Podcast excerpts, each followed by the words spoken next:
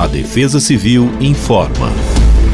Nesta segunda-feira, 22 de janeiro, a frente fria que atuou nos últimos dias se afasta do estado de São Paulo, mas ainda assim com bastante nebulosidade e precipitações fracas a qualquer momento do dia.